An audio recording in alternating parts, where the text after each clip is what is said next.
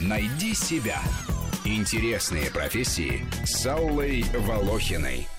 Нейроэкономист – ученый, который изучает процесс принятия человеком решений. Это новая дисциплина. В Россию она пришла всего около 10 лет назад. Располагается она на стыке трех наук – экономики, нейробиологии и психологии. И пытаются установить, можно ли предсказать, какое решение примет человек, повлиять на этот процесс и с помощью чего. Свободен ли человек в принятии своих решений? Почему он принимает неразумные или невыгодные для себя решения?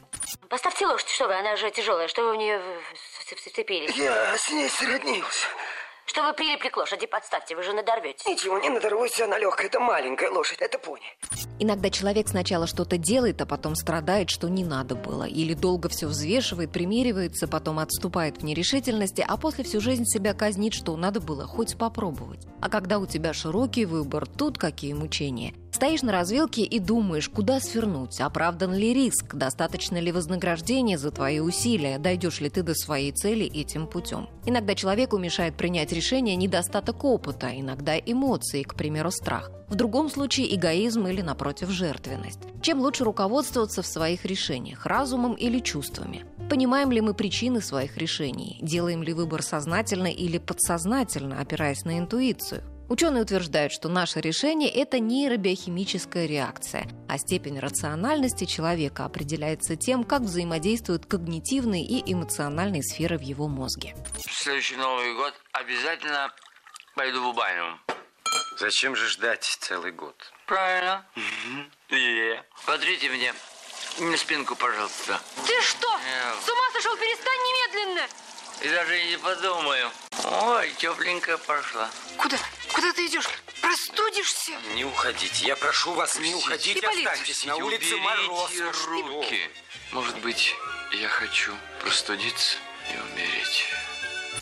Существует порог принятия решений. Когда нейроны накапливают достаточное количество информации, этот порог преодолевается. А по уровню активности мозга ученые этот момент в состоянии отследить. При этом самому человеку кажется, что большинство его решений, которые сопровождают нашу рутинную жизнь, он принимает как бы автоматически, без привлечения всей мощи мыслительного аппарата. Однако при психических расстройствах люди часто жалуются на невозможность сделать выбор, принять какое-то решение, даже самое мелкое. Тогда становится понятно, какой сложный биологический механизм задействуется для всей этой операции.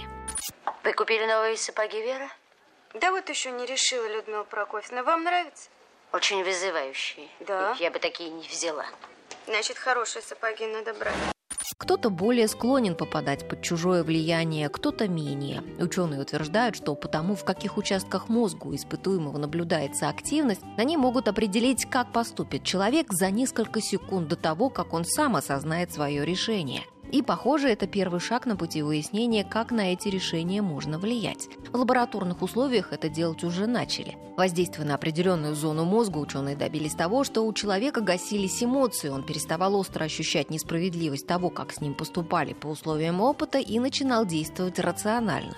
Однако нейроэкономисты утверждают, что эмоциональная система позволяет принимать более быстрые и вполне адекватные решения в сравнении с рациональной системой. Пациенты, у которых повреждены зоны мозга, отвечающие за эмоции, даже при наличии высокого IQ и понимания, какой из предлагаемых вариантов лучше, все равно испытывают трудности в принятии решений и выбирают худшую альтернативу, поскольку у них не было эмоциональной реакции на прошлый отрицательный опыт. Олег предлагает встречать Новый год, между прочим, в ресторане Останкинской башни. Дай мне, пожалуйста, макушечку. Он вращается. Кто вращается? Макушечку дай мне, пожалуйста, ресторан вращается. Ну, если ты хочешь вращаться, тогда, конечно, вращайся. Женя, А, я хочу встречать Новый год с тобой. Только с тобой. правда? Рубрика об интересных профессиях выходит в эфир по будням, а большую программу «Найди себя» слушайте по воскресеньям в 12 часов. Найди себя. Интересные профессии с Аллой Волохиной.